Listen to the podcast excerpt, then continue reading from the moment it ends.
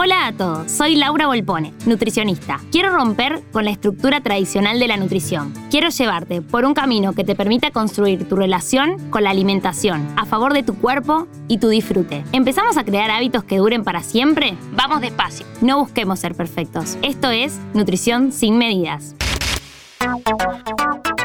Nutrición sin medidas, con Lau Volpone. Sé que no es fácil, pero romper con la cultura de la dieta te hará más feliz, te ayudará a cuidarte y quererte más, mejorará tu salud mental. Y sí, es un acto de revolución feminista, ya que la cultura de la dieta es una imposición más de control sobre nuestros cuerpos, que encima practicamos nosotras mismas. Podemos cambiar el lenguaje. Nosotras podemos ser agentes de cambio en conversaciones familiares. Podemos poner un límite aunque no se esté hablando de nosotras. ¿Cómo te hablas? Cómo hablas a tu cuerpo y el de los demás marca una gran diferencia. Comer cuando tenés hambre es un acto revolucionario. Está más que bien comer comida simplemente por placer. ¿Pensaste alguna vez cuánto tiempo de nuestro día y vida dedicamos las mujeres en hacer dieta? ¿Cuánta energía y tiempo pasamos preocupadas por perder peso? ¿Por hacer ejercicio que no disfrutamos? ¿Qué pasaría si mañana no existiesen los estándares de belleza y aumentar de peso no estuviese mal y te sintieras a gusto con vos misma? ¿Comerías igual? ¿Harías el mismo ejercicio? Hola a todos, bienvenidos a un episodio más de este podcast. Hoy tenemos a un invitado muy especial, Adrián Rey Cladera, psicólogo, especialista en violencia de género. Adrián, ¿por qué cuando hablamos de nutrición, dietas, estereotipos de belleza, las mujeres son más afectadas?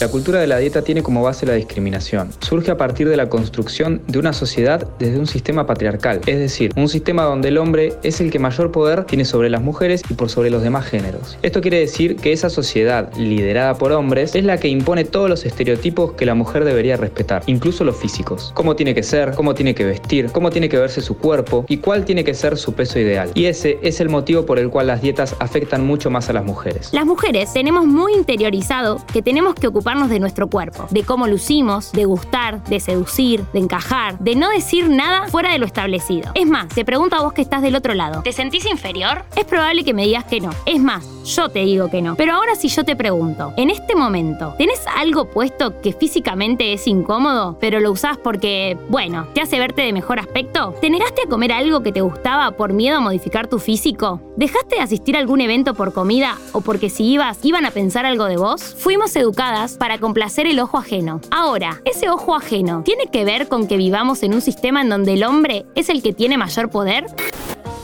Sí, tiene que ver, porque cuando hablamos de ese ojo ajeno, estamos hablando de todas las expectativas sociales que se tienen sobre las personas y particularmente sobre las mujeres. Podríamos pensar ese ojo como una vara de roles y atributos que es necesario alcanzar para cumplir e insertarse socialmente. Como dijimos antes, esas expectativas nacen de una sociedad dominada por hombres. Adrián, ¿por qué queda en medio de este sistema patriarcal la imagen corporal? Porque muchas veces estas características de las que hablamos y los cuerpos que la sociedad le exige a las mujeres son tan irreales e inalcanzables que es imposible no estar disconformes con el cuerpo. Siempre hay algo que está mal, siempre hay algo que es feo, algo para criticar.